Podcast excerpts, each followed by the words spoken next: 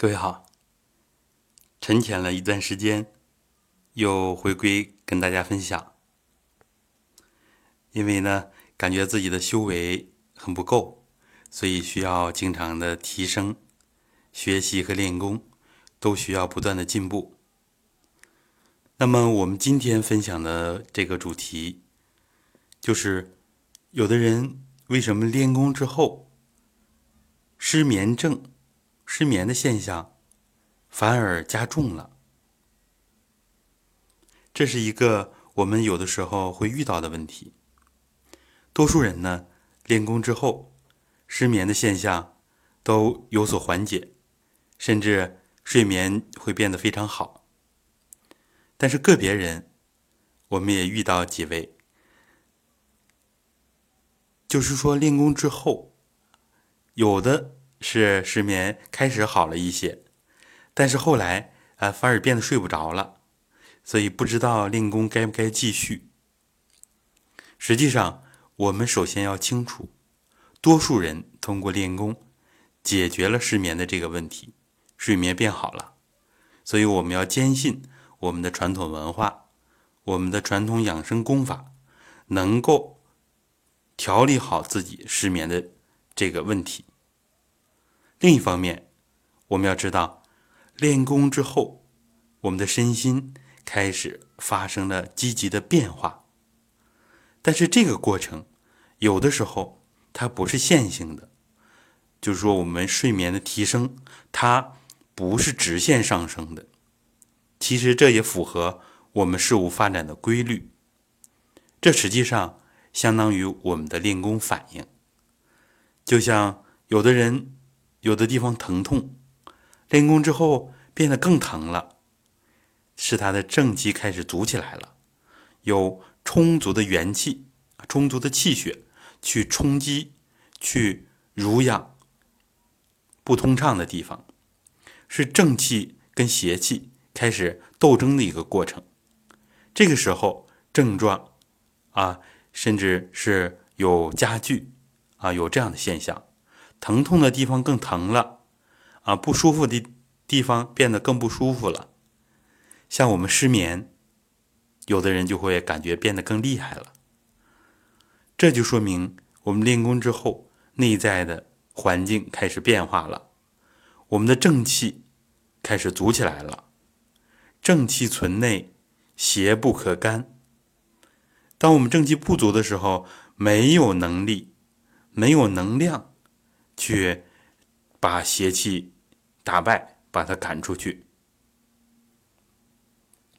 但是，当我们正气足了之后，身体的本能就要去冲击邪气，气血不通的地方、脏腑弱的地方、经络阻塞的地方，都要去调整。这个过程当中，睡眠可能会有大起大落啊，有的人可能会反复几次。睡眠好了，睡眠又差了，有的时候睡眠变得更差了，这都是我们的身心在把体内的垃圾排出去的一个过程。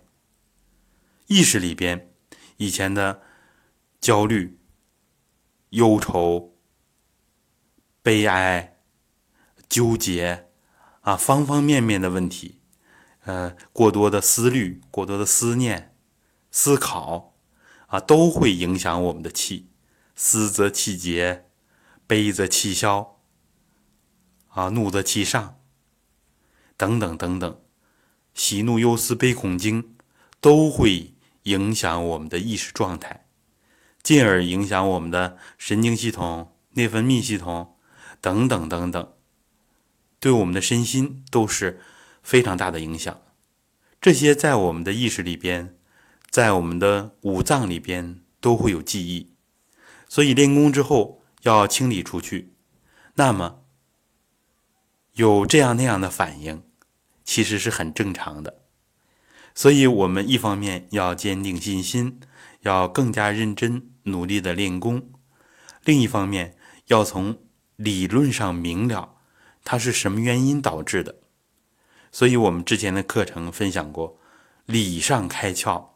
非常的重要，不知道为什么会变好，不知道它为什么会变差，那么我们练功就会很盲目，很多人就坚持不下去了。其实马上就看到黎明的曙光了，所以非常可惜，错失了这么一个大好的良机。我们倡导大家一定要坚信我们优秀的传统文化，它是科学的，它是我们走的一条康庄大道，因为他从身心两个方面来优化、调整、提升我们的生命质量。所以，练功之后睡眠的各种积极和消极的变化，我们能客观的对待。这都是前进道路上所面临的一些曲折，但是我们要知道，这条前进的道路啊，是一条光明的啊，这么一条道路，越走越坦荡，越走越宽广。这就是我们传统修身、传统养生功法给我们的正能量。也希望通过这一课。啊，我们大家能够初步的认识到了练功之后睡眠的各种变化，它是我们身心不同层次调整的一个过程。有的人没有睡眠的问题，但是练功之后睡不着了，这就是以前所说的神足不思眠，神气开始足了，所以睡眠的时间变少了。这方面我们不需要担心。睡不着的时候，安安静静就可以了。能练功，练练回元卧，练练揉腹；不想动呢，练练放松，从头到脚逐个部位的放松，啊，都可以。练呼吸也都可以。安安静静的什么也不练也可以，第二天精力也很充沛。实际上，这完全没有必要担心。当我们表层的气足了，会出现这个现象。认真的练习。把气收到深层里边去了，哎，马上睡眠又变得好了。有的时候，因为每个人的身心状况都不一样，所以会有各种各样的表现，也就是睡眠质量、睡眠时间的变化。以后我们就会知道，啊，这只是一个过程，身心提升，传统里面叫脱胎换骨啊，这样一个。向上的大的趋势里边啊，一个小的阶段性的变化。好，也祝愿每个人都有婴儿一般的睡眠。好，谢谢大家。